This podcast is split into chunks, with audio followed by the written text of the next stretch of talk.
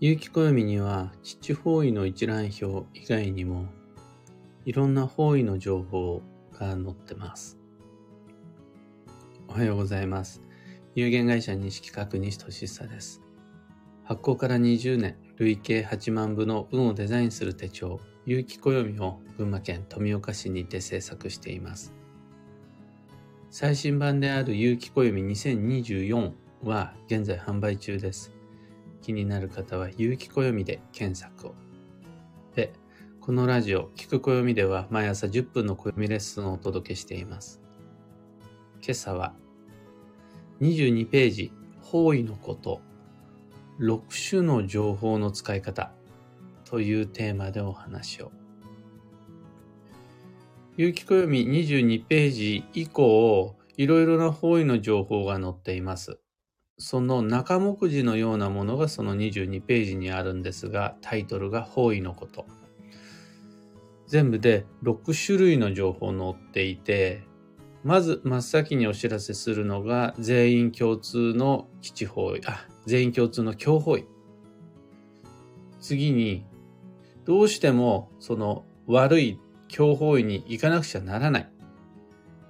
という方を想定した悪い方位での上手な過ごし方。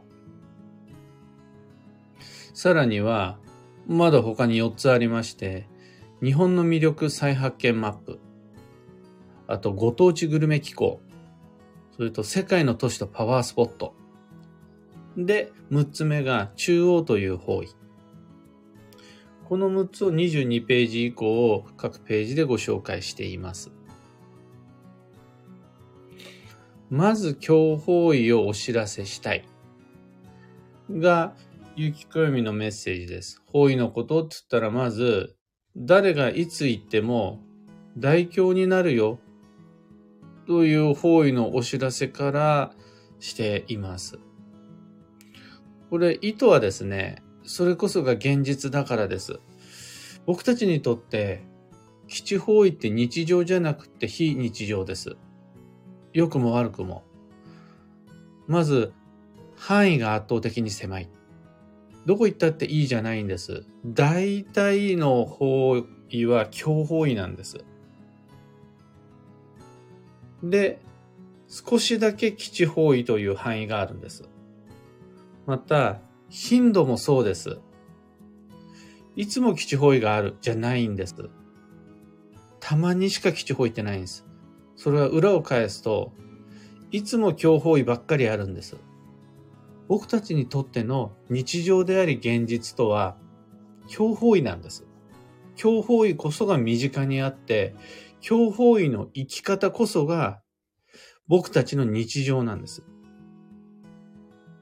基地方位がどこで、基地方位がいつで、基地方位どうやって行くかっていうのは、たまにしか使うことのできない儀式的な知識なんですよね。より日常に寄り添っていて、上手に使えるようにしたいのは強方位の方なんです。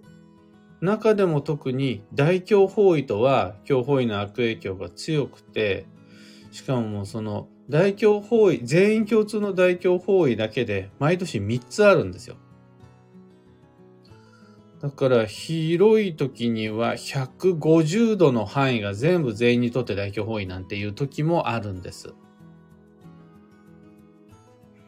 まずそのことを知らないと、どこが強方位でどこが大凶方位かも知らないまんま、つまり日常におけるリスクを知らないまま過ごすことになっちゃう。から、まず全員共通の大凶方位をご提案しているし、ご質問もあるんですよ。大凶方位ってどこ？って聞かれるんです。あとはね、みんな大凶方位ってどこって意識しないまでも、それが必要な知識があって、今年の家族旅行どこに行こうかなってなった時、大凶方位を避けて仮に行くことができたら、それで、少なくとも家族全員にとっての大凶は避けられるんですよ。なぜなら、そうすることで、誰かにとっては基地方位に行けたりするから。でも、有機暦を片手に抱えながら、今年の大凶方位ってどこ？今年家族旅行ど行くのどこおすすめ？って質問くれる人いるわけです。そしたら、その答えは23ページに結構がっつり図解でも説明して表現してるんだけどなって思います。というわけで、まず大胸包囲を知ってください。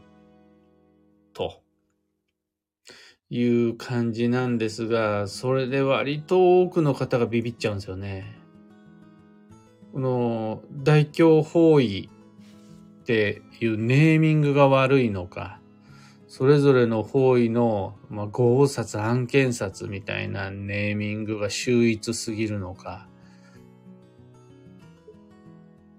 いきなりここでくじけてしまう方多いです。みんなこう思うみたいです。大胸包囲めっちゃやばい。大胸包囲には行ってはいけない。大胸包囲とか言ってたら何もできなくなっちゃう。みたいなね。もうすでに結城暦の2ページでまず真っ先に言っている、強包囲って何でしたっけ？っていうことはすっかり頭から抜け落ちて、大胸包囲って見た瞬間に脊髄反射で行っちゃいけない。行ったらやばい。で、せっかくの方位の情報を不自由な自分自身にとっての呪縛、束縛に使ってしまう。それも違うからねって言ってるのが25ページなんです。強方位とは日常である。大胸方位もすぐ身近なところにあって、大体の方角が大胸方位。いつも大凶方位っていう時に、そこに行く必要があるんです、僕たちは。行くことで運が良くなるんです。そのための具体的な方法論を25ページに載せています。このご質問もすっごい多いです。有機暦を抱えながら大凶方位に行かなくちゃならないんです。どうすればいいですか？どうしたらいいですか？大凶方位行ってもいいですか？って聞いてくるんです。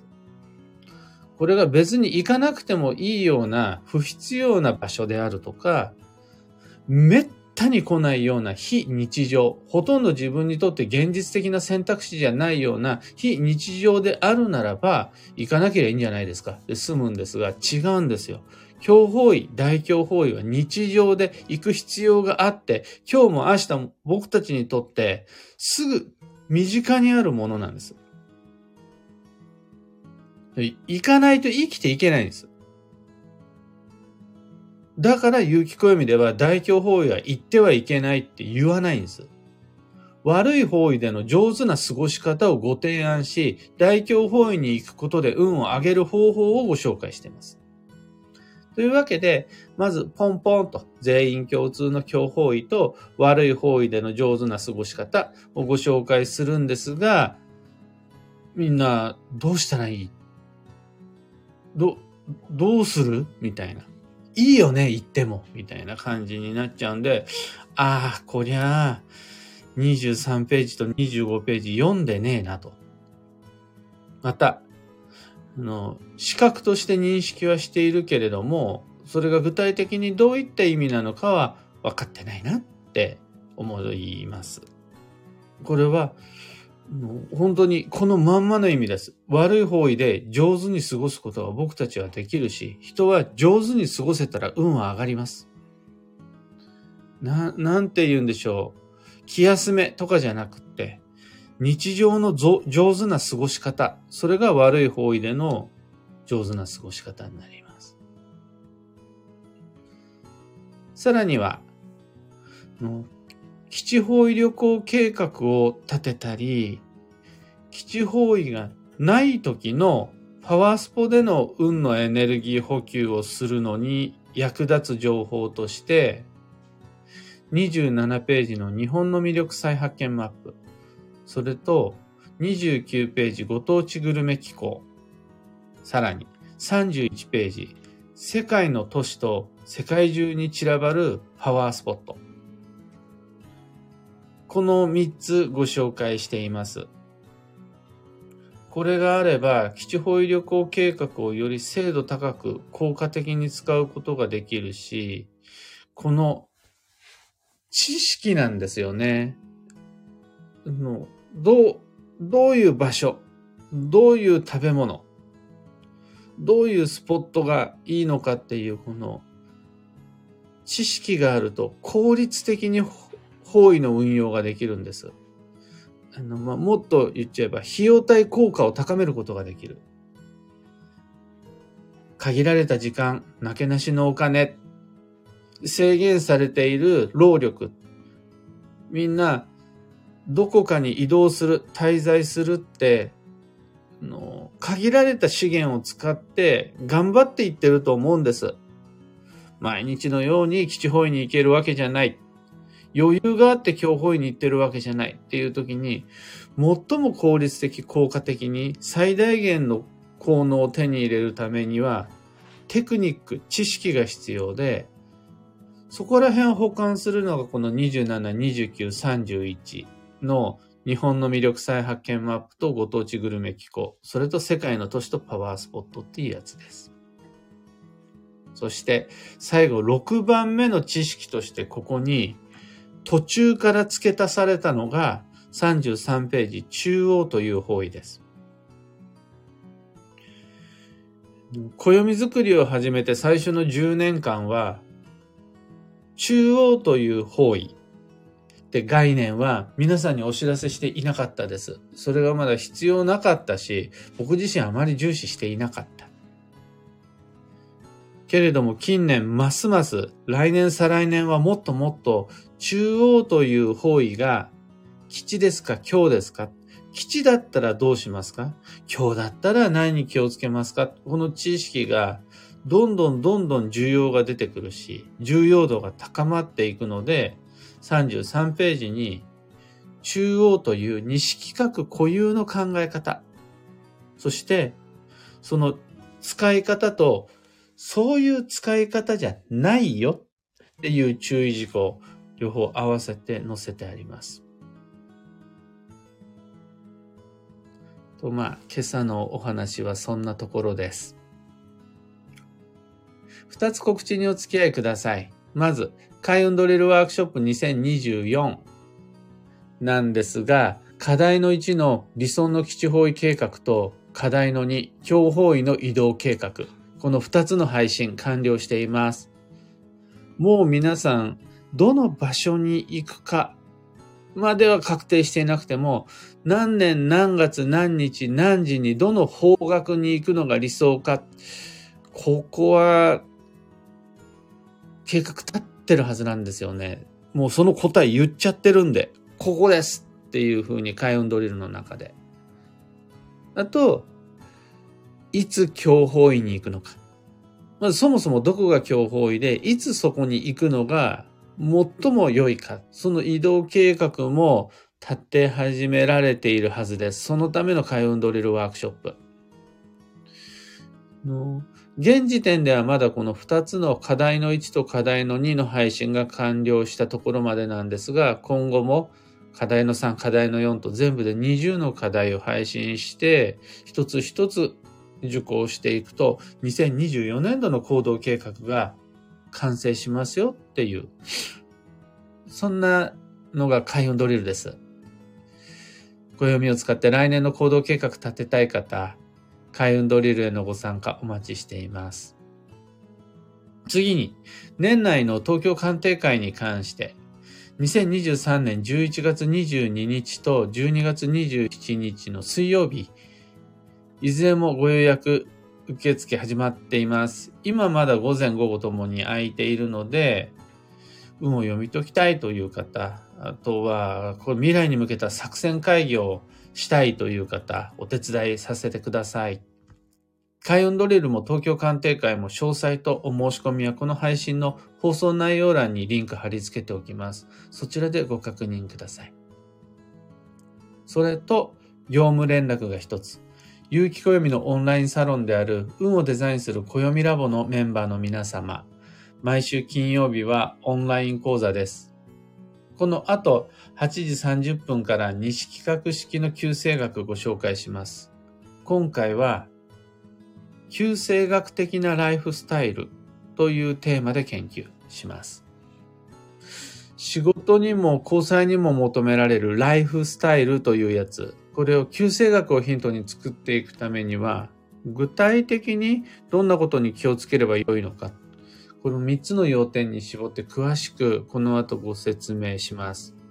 例えば、旧生学の本質って、自分は自分らしくあればよい。一泊水星が時刻土星みたいになる必要はない。三匹木星は三匹木星だけ、それだけのことができていれば大丈夫です。自分は自分にできることだけをやっていればいいですよっていう、かなり限定的で変更的なものなんです、実は。一泊水星でも、まんべんなく他のこと全体的にできるようになった方がいいよとか、九死火星だって8や7や6みたいな特色を自分の中に取り入れた方がいいですよって言ってないんです。もう9は9だけでいいんです。これが旧星学らしいんですね。ただそれは合わせてですね、他人には他人らしくあってもらえばいいよっていう意味で、他人らしいことは他人にもお願いしちゃいましょうっていう意味でもあるんです。三匹木星っぽいことは三匹木星が得意なんだから、もう任せちゃいましょう。白く木星が得意なことは白く木星に助けてもらいましょう。そうして自分とは自分でしかないんだけれど、9世集まれば人生が完成するよねっていうのが、実は旧世学の本質なんですよね。抵抗とは、ライフスタイルを整える上でどうしていきますかみたいな、そういうお話、この後します。アーカイブ残すので、過去の配信とともにお時間ある時にラボメンの皆様ご確認ぜひお願いします。さて、今日という一日は2023年11月3日金曜日、文化の日で土曜牛の日です。土曜は今日入れて残り5日間。土曜牛の日とは土曜の荒波が強まる日です。だから、どっちかといえば注意の日なんです。悪いことばっかりじゃないんですけど、どっちかといえば注意の日。そうすると、土曜の牛の日だからという理由で土曜保険開封したりとか、何かトラブルが起こる前に旬の食事で体力を補ったりとか、そうして消耗、疲労に備えて過ごすことができると、土曜の牛の日という情報を自分らしく活かすことができます。そんな今日今日の幸運のレシピはカレーパン。これ製造の過程で発酵が必要なパンという食材と、そこにスパイスの組み合わせるのが基地なんですが、どんなものがあるかなって考えたら、日本人みんな大好きカレーパン。あの、揚げたり焼いたりしてるっていうのもポイント。他にも組み合わせあるんかもしれないですが、今スーパーマーケットでもコンビニエンスストアでも必ず手に入る日本人大好きカレーパンが今日はおすすめです。最後に今日のキーワードは、道売り。人の道をわきまえる。その心は、休む時には休んで吉です。頑張んなくちゃならない時に休む必要はないけど、はい、今は休む時です。と設定されたその期間だけは休んで吉です。そこで中途半端にやる気を見せて、下手に、こう、なんて言うんでしょう。頑張っちゃうのいまいちです。また、頑張んなくちゃならない時に、休む時じゃないのに、でも全然休めてないからっていう理由で下手に手を抜いてズルをしちゃうっていうのも信用を失います。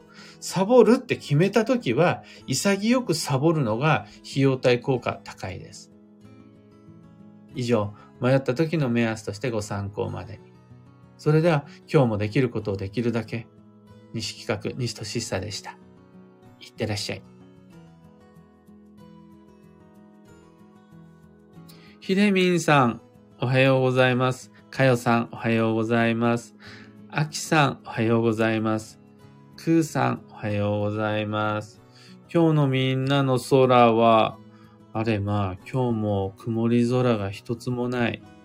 良いお天気が続きますね。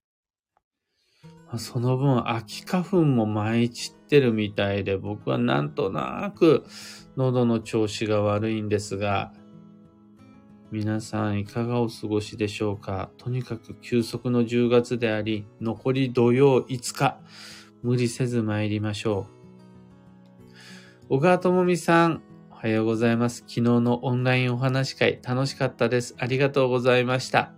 とのこと、こちらこそでございます。結局11時近くまでお話しすることになってしまって、せっかくのみんなの文化の日、いきなり寝不足にさせてしまいました。恐れ入ります。もう、昨日のオンラインお話し会、僕の、やっぱり当然ながら予想し得なかったゴールである、七方位って割割と悪くないよねっていうとこにたどり着けたのすっごい楽しかったです。僕は最近、方位を軽視し始めているし、方位の価値って年々下がってると思うし、七方位を信じない方がいいんじゃないかなぐらいにずっと思ってたんですが、逆に一周回って今基地方位熱くないみたいなお話に昨日のオンラインお話会でなりまして、えー、のめっちゃ勉強になりました。これに関してはまたちゃんと考えをまとめて、ツイッターとかブログで、こことだよねってご紹介できるといいなと思いました。